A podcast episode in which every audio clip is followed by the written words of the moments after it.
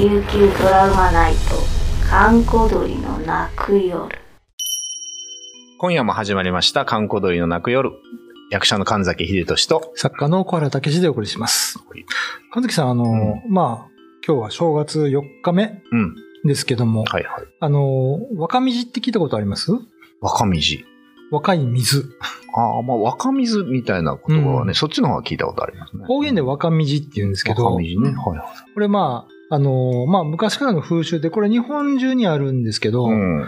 沖縄ではまあ主に旧正月にね、行われたりするんですが、はい。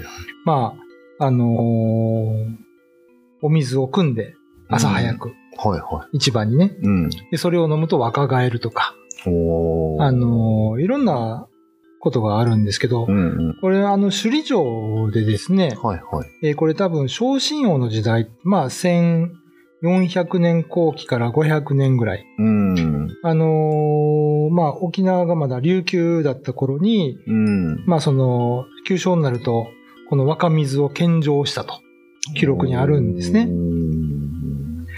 で、あのーよくね、若水デイビル、若水デイビルってよく言うんですか？よく言います よく言うんですあのーよく聞きますけどね。はいはいはい。あのー琉球王朝時代はね、首里城では、うん。この、まあ、師走、年末になると、はいはい。あの、沖縄本島北部の辺戸岬まで行って、へ水を汲んで、ーで、首里に行ったと。。それはなんですかやっぱ水源的にいいとかってことですか？水がいい。そうなんでしょうね。まあ、うん風水的なものもあったのかもしれませんけど、江戸岬からだとなんかちょっと途中危なくないですか？まあ、馬でしょうね、馬。あ、馬ね。うん。うん。その頃、あの、辺戸岬の方に、あの、アスムイという森があって、そこにいつも門番がいたんですよ。お滝あるとこですか？そうそう、宇滝の山ではい、神様が置いてきたら、うん。馬に乗って首里城まで教えに行く門番がいたので、多分そ、の人たちかな？ちょっとわからないけど、ああ、まあそういう宇滝があるとこですからね。まあそう水もまあなんか神聖なっていうところそうですね。で、これあの、伝説があって、うん。えーまあ、月の神様が、うん。あの、地上のな、が人間を、はいはい。こう、不死不老不死にさせるとか、健康にいいような水をうんうんあげようと思ったんですよ。おうで、死者の人はいがそれを持ってこう、地上に降りるんですけどうん、うん。こぼすんですね。何をするんですか？で、こぼしてしまって、こぼした相手が蛇だったと。蛇。うん。だから蛇は脱皮をして何回も何回も生まれ変わると。あところが人間はそれを、まあ、やったけど、あ。はい。あの、2番手だったから死んでしまうみたいな。これがその宮古島だとはいはい面白い話があって、うん。あの、ネフスキーというね、あの、き。有名な学者さんが、えー、この間、宮古行ったけど、火があったかな？なんか神社のとこにありましたニコライ・ネフスキー、はいはいはい月と不死という本があるんですけど、はいはいはい。えーまあ、神様が、あかりやざがまという人に、うん。あの、まあ、死に水と産水っていうのを渡すんですね。おーはいはで、あのーそれのその、なんていうかな、あのー若い方の水をい。うん。人間に与えなさいって言われて降りるんだけど、うんうんうん。それを見た蛇が、また蛇なんですけど、また蛇なんですね。あのー若い水に入っちゃうんですよ。お水が勝手にうん入っちゃうんだ。へえ。で、うん。あのーしょうがないから人間には死に水を与えた。だから死んでしまうみたいなね。わかりやすい説明があるんですが、まあこういうのが、はいその元になって、うん若水の伝説があるんですね。ほー。あ、まあ、それが元になって若水のれば、えー、なんか若返る。そうそうそう不老不。死になるっていう話。まあ日本語、あーその日本列島にもそういう話はありますから、沖縄だけの話じゃないんですけど、まあでも蛇は何なんですか？やっぱり人間を邪魔しに来てるんですか？なんですかね、そこら辺はまたネットでちょっと詳しく、いきます。はい、考察したいと思います。はい。えー、今夜のお相手は神崎秀俊と、小原武史でお送りしました。いろいろやらかしますね、蛇は。聞い。てると。だから、あのーまあ、このニコライ・ネフスキーの話だと、うんあのーまあ、お月様とお天道様っていう神様がね、うん月と太陽はいはい。いらっしゃって、うんで、人間をいつまでも変わらぬ美しさを保って、うんまあ、長寿、不老不死を授けようとはいはい。思われて、この明かり矢座釜っていう人を、うん。あのーまあ、読んでですね、うん。あのー二つの桶を渡すんです。うん。これはうん。あのー一つは尻水っていう、あのー若水ですね。うんで、もう一つは死に水、死んだ水。ああ、ちょっと微妙音が違う、そうそうそうで、それを、まあ、背負ってうん地上に降りるんですけど、うん。やっぱりその、地上に蛇がいて、蛇はね、なんかどこでも出てくるんですけどね、ね、沖縄の。あのまあこれ都の話なんですけど、はいはいはいはい。都はね、やっぱり蛇の神様なんですよ。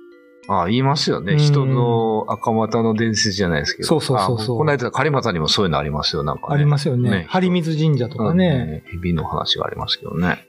で、まあ蛇が先にうん。水に入ってしまったので、人間には死死に水しか与えられなかったっていうね。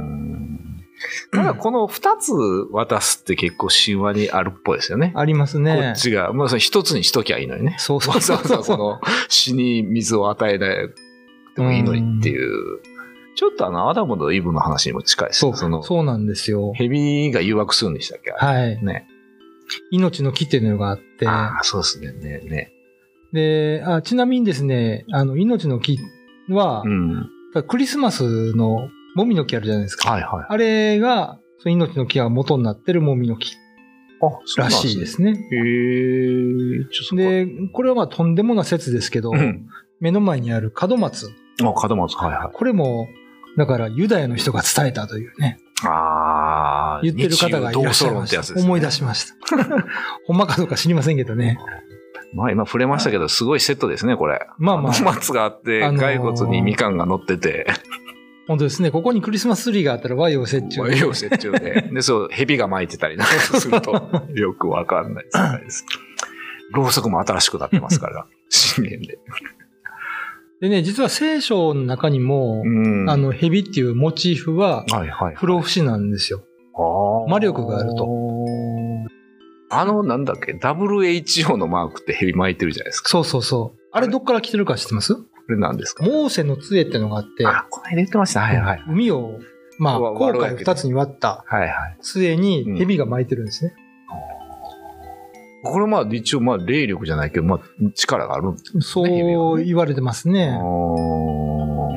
だからまあ、あの、産み水を最初に浴びた蛇じゃないですかね。あなるほどね。まあでも神、まあ白い蛇はなんか神聖なんですよね。はよく言いますよね。うちにね、うんそう。家で白い蛇を見たら殺すなみたいな、ええ言われたことあるけどね。ますけどね。ちなみにね、蛇でちょっと思い出した話があって、あのーこ本当にあの、うちの知り合いの話なんですけど、うんうんうん。えー野号ってあるじゃないですか、沖縄に。聞いたことあります？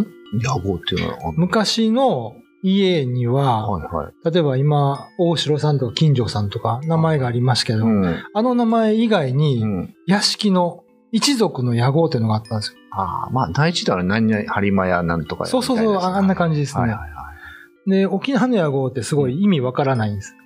そうなんですあの、あーうじとかね。ああ、うじ。カタカナであーのうじとか、いろんなあの、プーチャーヤとかね。わかんないですよ、僕ら聞いても。なんか、や、野号に、野号なんですかそれ？野号です。若干あだ名じゃないですかそれ。そうですかねあ あ、じゃあ、とか。なんかその、まあバス停みたいなもんではい、近くに何があるとか。そういうので付けられた場合もあるしだから市町村市読んでると野号って面白いんですけど。その知り合いでねう、ん。あーうじっていう野号の人がいて、うん。あーうじの宮平さん。で、そこの人の伝説なんですけど、昔あの畑仕事をしていてう、ん。で、ハブがいたらしいんですね。うん。ところが、そのハブを殺さなかったと。うん。うん。それから、あのーなんか、ハブに助けられるようになってう、ん。で、その、アウジ宮平の家では、うん。ハブを見ても殺さないし、うん。家に入ってきても、うん。あのー別に追い出したりしない。勝手に出ていくから。ああ、なるほどね。うん。で、今もだから、道でハブを見ても、うん。襲ってこないらしい。ああ、その、一族は。うん。うん。へえ。まあ、ハブに愛された というか、ハブに愛された一族。沖縄ではよくあるんですよ。動物炭と言いまして、それ今、野号の名前とハブってなんかかかってるんですあんま関係ない。まあ、たまたま、野号がアーウジという名前だったと思うんですけどね。あうじの意味はわからない。うーん、なんですかね。野号は本当に意味わからないです。小村詩にいっぱい出てくるんですけど、うーん、もう音だけが残ってるって感じですか？そうですね。おーうん。まあ、死に絶えた方言とかもあるでしょうしね。はいはいはうん。まあ、ちょっと蛇で思い出したんですけどい。ね。うんあと、蛇で言うとね、もう一つぐらい話紹介しますけど、うん。死に蛇に噛まれたら助からないっていうのがあるんですよ。死に蛇死んだ蛇死んだ蛇が噛まれる。に噛まれる。おおどうしようそれ。あのー蛇がね、うん。人を襲うじゃないですか。はいはいはでハブってトグロ巻いて飛んでくるんですよ。い。うん。でもう遅いんです、そこでね。ええで飛んできた蛇の首を切るじゃないですか。うん鎌で例えばピシュンってあ。はいはい。そしたら首だけ飛んできて、お噛まれてお死ぬと。まあ、どういう意味かよくわからないですけど、あのー民話の方にたまたまよく出てくる話ですね。あよく出てくるんだ。うん。だ一回狙われると、もうしつこいというか、もうんう、すっぽんと一緒だね。もう、狙った獲物はってやつですか。だからこの話の趣旨は、うん。あの死ぬ運命の人はどうあがいても死ぬんだと。あ、そういうことですか。うん。その直前に事故に巻き込まれそうになったけど、巻き込まれなくてもうん、次の事故で死ぬみたいなね。あの、暗い話になっちゃいますけど。死ぬときは死ぬよ。そう。いや、俺はなんか、ハブの頭切るときは方向をちゃんと見ましょうみたいな。それは、飛んで、飛んでこないように。確かにね。かなと思いますけどね。ヘビって不思議ですよね。インドなんかはヘビはどうなのかな神様的なとこもあって、うんそのさっき言ったシバシンなんかは、こう、コブラが、こう、こう上に来てるんですよ。で、まあその雨というか、それを防ぐみたいな話もあったりして。ほうほうほう。わりかしあれですよ。神様の使いじゃないけど。いいコブラですね。そうですね。近くにいますよね。うんの話はね。そういえば、コナン・ザ・グレートっていう、シュワちゃんの映画で、はいはい。祭司をやってたこ、ね、黒人の、あの、ジェームズ・アル・ジョーンズが、最後、蛇になって、こう、うん、まあ、殺されちゃうんだけど、それがなんかね、すごい残ってて、すごい。多分世界中の神話でそういうのあるんでしょうね。蛇と神様みたいなね。でちょっと変な話ですけど、あの、男は辛いよ。はいはいはい。第1回目は、トラさんは沖縄でハブに構えて死ぬんです。テレビの最後テレに、ビの最後ね。ガジロウさんが迎えに来るんですよね。言いに来るのかな。ハブで噛まれて死んでるそうそうそうそうそう。懐かしい。僕もそれなんか白、モノクロでしたよね、あれね。そうそう、第一はモノクロですね。なんか、うん。ビデオで見た気が。見たんですか？すごいな。面白いからね。まあ、なかなかもう、こんだけヘビで話が盛り上がるということはなかなか、まあ一応ただものではない。うんねそうですね。はい。ちなみにですね、さっきちょっと話した、その、宮古島の、うん。えー、あがりやざがま。これなかなか言えないですけど、の話は、はい最後に、あのーまあ、死んだし、えっ、と、死んだ水を人間に浴びせた罪で、はいはい。この人はすごい悔やんだそうなんですね。うんだ。から今でも、そのお月様の中に、うん。桶を担いで罪の贖いをしているうん明かりやざがまが見えると。そういう話の終わり方してますね。うさぎじゃないうさぎじゃないんですよ。蛇がいるんですよ。蛇が見えるという。あ、蛇というか、あーその人間が桶を持ってると。ああ、なるほどね。すごいな。見えた記憶はないんですよね。皆さん一度、うん満月の夜に見てください。桶を持ったやざ、明かりやざがま。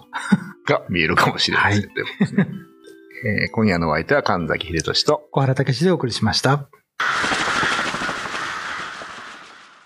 YouTube のチャンネル登録高評価 Twitter のフォローよろしくお願いしますポッドキャストも配信中詳しくは概要欄まで。